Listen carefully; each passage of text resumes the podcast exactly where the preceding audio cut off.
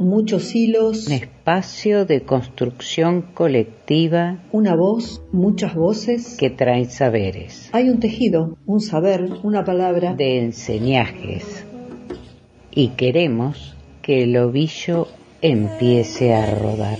Somos un podcast independiente que teje, canta, cuenta historias de mujeres por mujeres.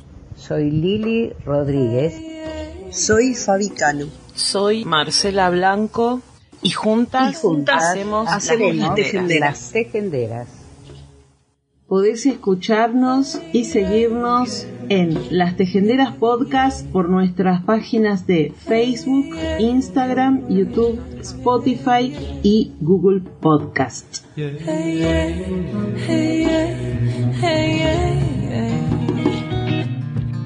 Día a todas, a todos, bienvenidas, bienvenides a un nuevo episodio de Las Tejenderas, el número 138 de nuestra cuarta temporada. Defender la justicia de los opresores y de los canallas. Defenderla de frente, sin falsos rodeos, sin ambague inútil, sin perder el tiempo. Defenderla de todos y también por todos, como una bandera, sin pactar traiciones, sin cejar empeños, sin ceder ni un dedo. Defenderla del tiempo y al margen del sitio, cual valor supremo. Defender la justicia, la social y la otra, la que predispone a jueces y a hombres a impartir lo suyo, la que da a cada uno lo que más merece, la que sobrepasa la razón y el mundo, porque es algo eterno.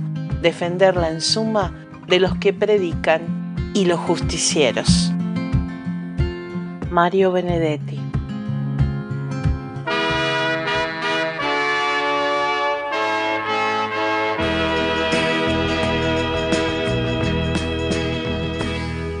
Señora de ojos vendados, que estás en los tribunales, sin ver a los abogados, baja de tus pedestales, quítate la venda y mira.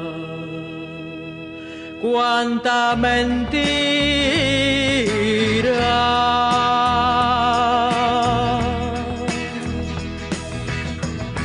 Actualiza la balanza y arremete con la espada que sin tus buenos oficios no somos nada.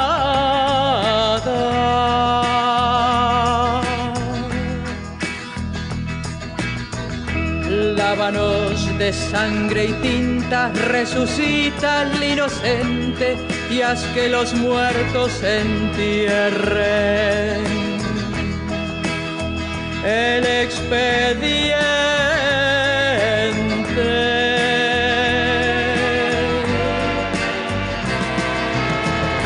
Espanta las aves negras, aniquila los gusanos y que a tus plantas los hombres se den la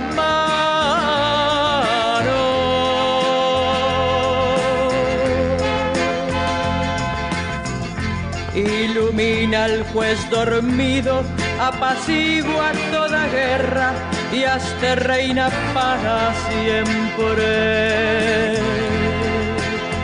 de nuestra tierra.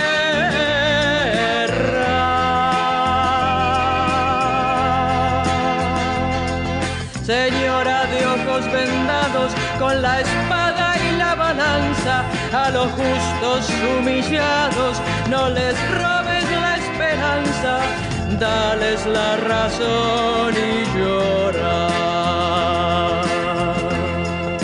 Porque ya es hora.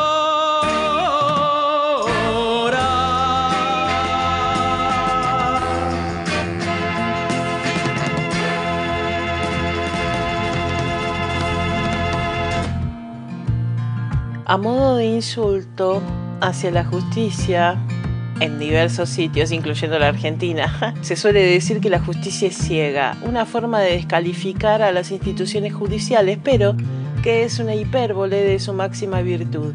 La justicia no mira a las personas sino los hechos. Los ojos vendados pretenden destacar que la justicia solo mira a las personas, es decir, que la justicia es igual para todos. La objetividad debe ser impuesta sin miedo ni favoritismos independientemente de la identidad, el dinero, el poder o debilidad. Por su parte, la balanza representa el juicio que determinará poniendo a cada lado de la balanza los argumentos y pruebas de cada lado. Un mito que ya aparece representado en el antiguo Egipto a través de la diosa Mat, símbolo de la verdad, la justicia y la armonía cósmica. Mat era la patrona de los jueces. Se representaba como una mujer de pie o sentada sobre sus talones con una gran pluma de avestruz sobre la cabeza y portando en una mano el cedro y en la otra el ángel, el cetro del poder. Su pluma se empleaba para pesar a través de una balanza el corazón de los muertos en el juicio final. Este tipo de representación de una dama sosteniendo una balanza también fue usada por la mitología griega, donde la diosa Temis portaba un objeto similar. A su vez, la espada que sujeta la dama de la justicia expresa que la justicia castigará con mano dura a los culpables, algo que se vincula con la diosa griega Némesis, quien castigaba con una espada a los que aún a los que no obedecían a aquellas personas con derecho a mandarlas sobre todo a los hijos que no obedecían a sus padres. No en vano, la antigua Roma adoptó la imagen de una diosa femenina de la justicia que se llamaba Justicia, mezclando los ojos vendados de la diosa romana Fortuna, el destino, con la griega Tique, la suerte, y la espada de Némesis, la venganza. Las primeras monedas romanas representan a Justicia con la espada en una mano y la balanza en la otra pero con los ojos descubiertos. Justicia solo se representa como ciega desde fines del siglo XV y su primera representación conocida como ciega es la estatua de Hans Gingen de 1543 en la Fuente de la Justicia en Berna. Su iconografía moderna adorna con frecuencia juzgados y tribunales de todo el mundo. Bueno, ¿por qué hablamos sobre la justicia y preguntamos si la justicia es ciega o no? Que hasta ahora parece que sí. Vamos a leer un comunicado de la Red de Sobrevivientes de Abusos Eclesiásticos de Argentina, en donde expresa el agradecimiento a los medios de comunicación, diciendo así, Deseamos expresar nuestro agradecimiento a los medios de comunicación que nos han dado voz para expresar nuestra indignación frente al silencio del Tribunal de la Pampa, causa Padilla, en cuanto al derecho a declarar a través de videoconferencia testigos propuestos por Fiscalía y la querella. Informamos a la opinión pública que hoy, a 15 días del juicio, nos confirman que podrán declarar en esta modalidad tal como lo establece la ley y han sido días de mucha preocupación que ha puesto de manifiesto la deshumanización de quienes deben responder, pero también es de es destacar la gran importancia de estar acuerpados en la red, que la lucha es colectiva, que nadie puede solo enfrentar estos poderes. Y una vez más afirmamos que la única lucha que se pierde es la que se abandona. Si viviste situaciones de abuso eclesiástico, la red siempre está dispuesta a acompañarte y ayudarte. República Argentina, 20 de abril del 2023. Y esto es la buena noticia, eh, porque bueno, comienza la cuenta regresiva donde por fin la iglesia y el propio sacerdote abusador tendrán que rendir cuentas por acciones y omisiones. El 2 de mayo te esperamos para acompañar a los sobrevivientes y que suene a victoria. Bueno, venimos siguiendo eh, todos estos juicios, como ustedes saben estas causas son eh, difíciles, eh, la red a la que pertenece Lili viene, acompaña a las eh, víctimas, a mí no me gusta ponerlos, pero bueno, sí, acompaña a los sobrevivientes eh, de abusos eclesiásticos de todas las iglesias, no solamente de la católica, pero bueno, como acá abundan, la iglesia sobreabunda, la iglesia católica, bueno, la mayor cantidad de abusos que se registran siempre son este, de sacerdotes. Aparentemente la defensa de este, del cura abusador José Miguel Padilla, a cargo de Jorge Salamone, continúa obstaculizando la causa semanas del juicio, oponiéndose a la declaración remota de testigos y peritos que no benefician a su cliente. La justicia ha hecho lugar a la mayoría de sus pedidos, permitiendo en cambio que los obispos implicados declaren desde la comodidad de sus palacios arzobispales. Exigimos un acceso real e igualitario a la justicia con todos los derechos y obligaciones contemplados en la ley. Contamos con tu voz, con tu difusión. No permitamos más privilegios para los curas abusadores y obispos encubridores. Esto es lo que se viene registrando de esta causa, ¿no es cierto? Eh, es a lo que eh, se logró después de, que la red eh, haga esta campaña, ¿no es cierto? No es de publicidad, no es publicidad, sino una campaña para mostrar eh, en las redes, para mostrar lo que sucede con la justicia. Bueno, a, raíz de esto, eh, Lili Rodríguez, que es la psicóloga especialista de la red, eh, fue entrevistada y bueno, vamos a escuchar eh, un, poquito de sus declaraciones, no podemos pasar toda la entrevista porque es muy larga, pero este, vamos a escuchar un poquito de, sus declaraciones como para que nos pongamos en, sintonía. Y bueno, después veremos el resultado del juicio el 2 de mayo em, comienza. ¿Cómo estamos? Justamente, eh, vos decías, falta muy poquito para el inicio del juicio, de este juicio tan esperado, con tantos vaivenes que ha tenido, con la excelente, el excelente trabajo de Iván Hernández, que fue la fiscala que llevó la investigación, ¿no? Sí. Y, bueno, y ahora Andreina Montes estará en el debate. Ahora, nuestro, nuestra gran preocupación, problema, y te diría ya, es bastante indignante que a tan pocos días del juicio, habiendo habido una fecha en diciembre que no se cumplió, y a tan pocos días eh, varios testigos importantes presentados por la Fiscalía, por la querella, no se haya expedido el juzgado para otorgar la posibilidad, por diferentes motivos, por grandes distancias, eh, a, que podamos declarar online. Eh, Perdón. genera, sí. ¿No está previsto en la ley que se puede declarar online? Exactamente, está tan previsto que sí es un beneficio que le han otorgado a los obispos que van a declarar. Así que hay hijos y entenados. Los obispos pueden declarar por eh, vía remota, por internet, y los testigos de la, de la querella no lo pueden hacer, algunos, ¿no? No hay, eh, no hay comunicación que sepamos que hayan brindado ese derecho a testigos.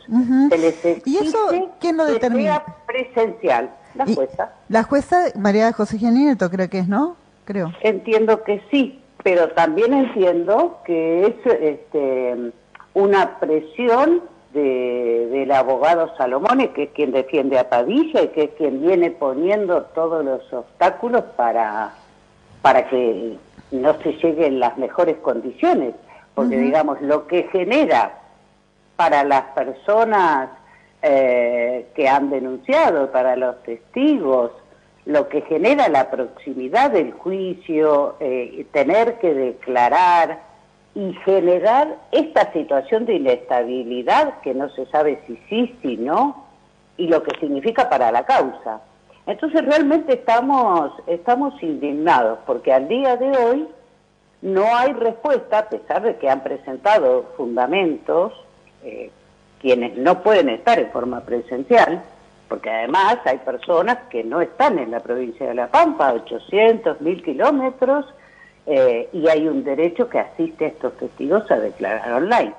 Porque si estos obispos pueden declarar sentados en su despacho online, estando en la misma provincia, ¿cuál es el problema de que los testigos presentados por la Fiscalía se presenten, como ha sucedido en otros juicios, en la dirección de exhortos de su provincia, del Poder Judicial de su provincia, y declaren una sede judicial.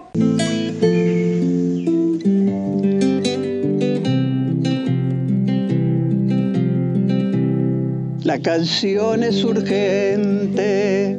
Es un río creciendo. Una flecha en el aire. Es amor combatiendo. Quiero darte la hora, que es la hora del fuego, que es la hora del grito, que es la hora del pueblo, que nos una amorosa que nos pegue en el pecho, que si vamos cantando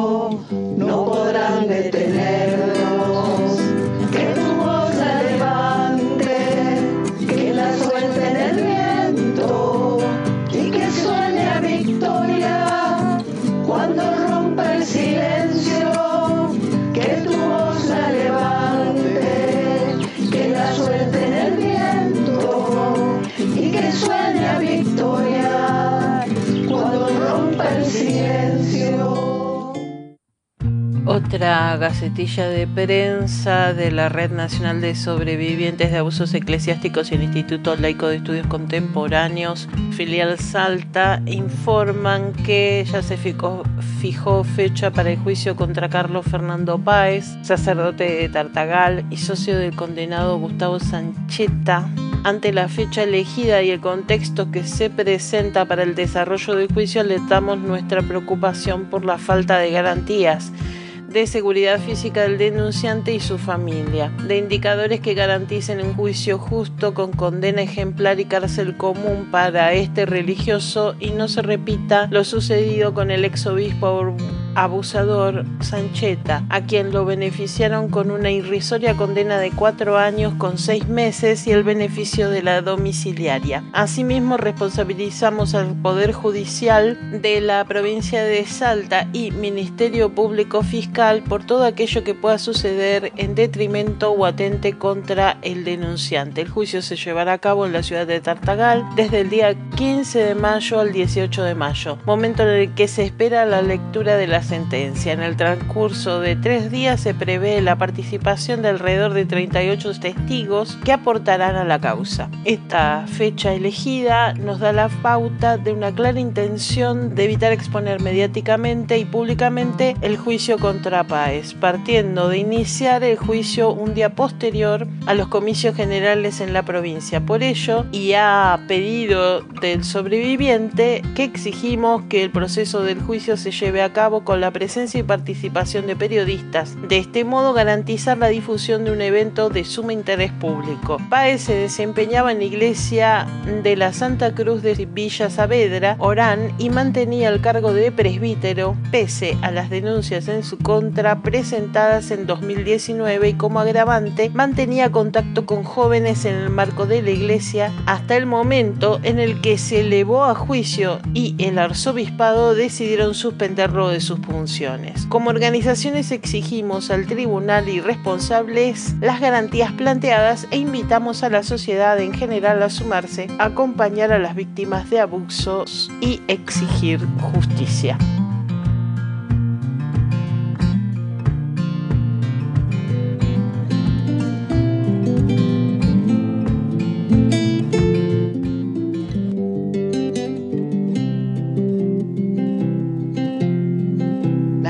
La canción es simiente. Es de barro y de cielo. Es semilla y espiga. Es futuro y recuerdo. La canción es urgente. Viene y va compartiendo.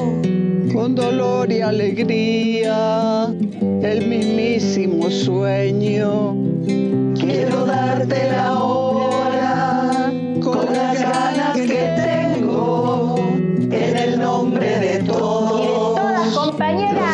Que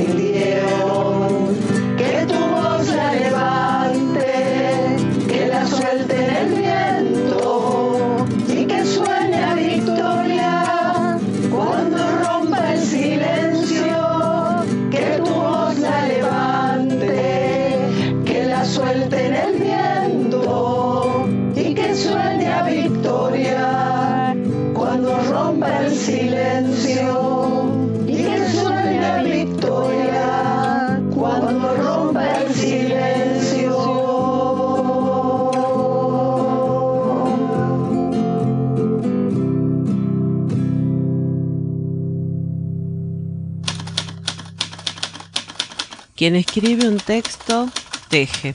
Texto proviene del latín textum, que significa tejido. Con hilos de palabra vamos diciendo, con hilos de tiempo vamos viviendo. Los textos son como nosotros, tejidos que andan. Eduardo Galeano.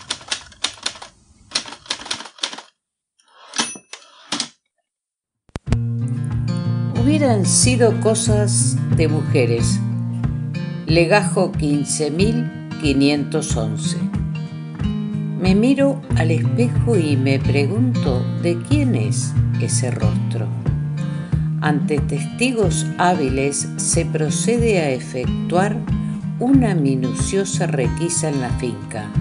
Me pregunto por ese gesto, por esos dientes caprichosos. ¿De quiénes son? ¿Tuyos o míos? Un afiche perteneciente al Che Guevara. Dos semanarios La Verdad, con información obrera y estudiantil. Y esa silueta menuda. ¿Me pertenece? y esas manos con aires de fortaleza? Preguntada sobre los elementos ya citados, responde que le fueron obsequiados. ¿Y esa risa? ¿Y ese carácter? ¿Y esos poemas? ¿De quiénes son? ¿Tuyos o míos? En cumplimiento de órdenes impartidas, hago constar al señor comisario que detenida y secuestro quedan a su disposición. Me pregunto a quién pertenece lo que veo y el espejo estalla. Se envía teletipo muy urgente sobre hallazgo de cuerpo femenino en los talas Berizo y me muestra la imagen de tu cuerpo roto, de tu voz callada, de tu sueño ultimado. Infórmese a quien corresponda y archívese. Y entonces me pregunto, ¿de quién es esa muerte?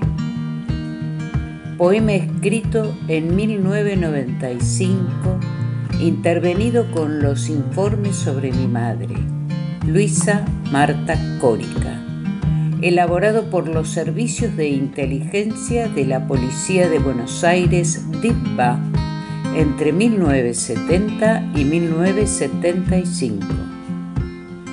Luisa fue secuestrada en la estación de trenes de La Plata por una patota de la CNU y muerta en la playa de Berizo el 7 de abril de 1975. Tenía 30 años tres hijos y amaba la vida. La militancia peronista, la filosofía, la poesía y el amor eran sus pasiones. Te amo por siempre. Andrea Córica.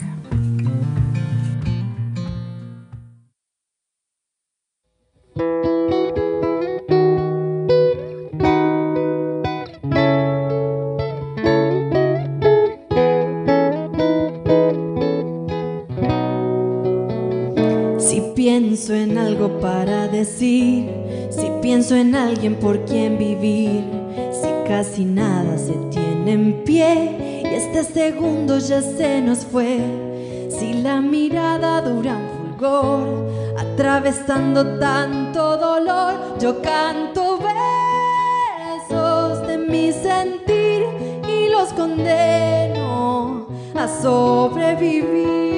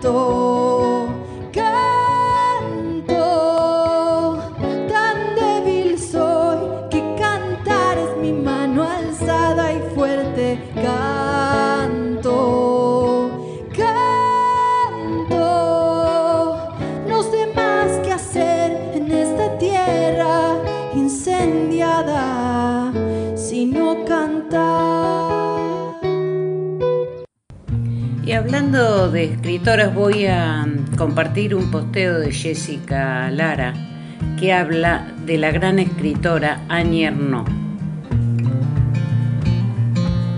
Comparto mi primera adquisición literaria de, del año.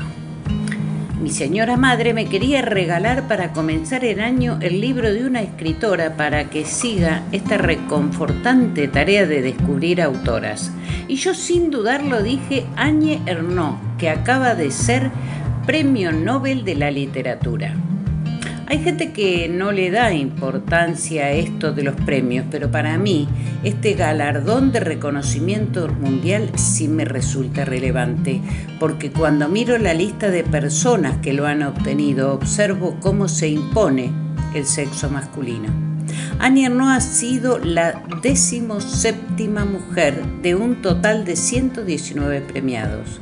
Y cuando leo a escritoras que hablan de ellas y de la literatura, compruebo lo difícil que lo han tenido para consultar libros en la biblioteca, para escribir, para ser tomadas en serio, para que su trabajo sea considerado algo anecdótico del mundo, para publicar.